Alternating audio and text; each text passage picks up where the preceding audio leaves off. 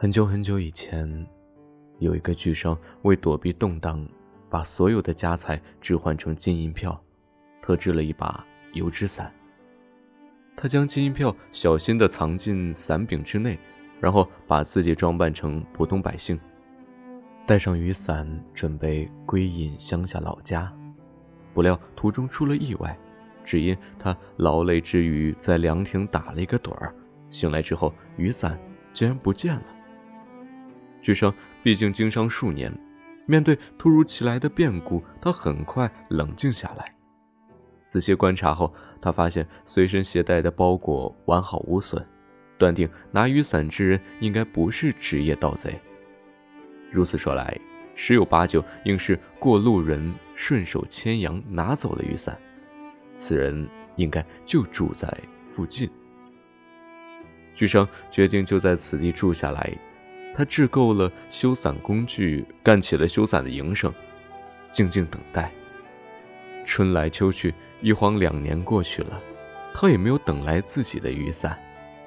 巨商沉下心来，仔细思量，他发现有些人当雨伞坏的不值得一修的时候，会选择重新购买新的雨伞。于是，巨商打出“旧伞换新伞”的招牌。而且换伞不加钱，一时间前来换伞的人络绎不绝。不久，就有一个中年人夹着一把破旧的油纸伞匆匆赶来。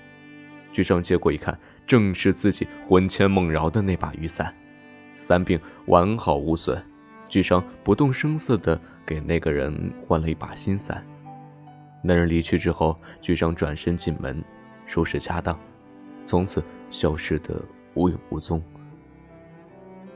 静出智慧，巨商的无言等待是静之后的智慧。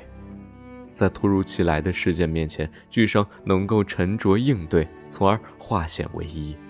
对人生而言，学会静，是一笔宝贵的财富。它会让你懂得，一旦面前出现惊涛骇浪、乌云笼罩，焦虑、苦恼非但无济于事，有时还会使事情变得更糟。而恰如其分的静，能够让你稳住阵脚，挽回损失。静，是任性的智慧，治虚极，守静笃，重为轻根，静为躁君。静胜躁，寒胜热，清静为天下正。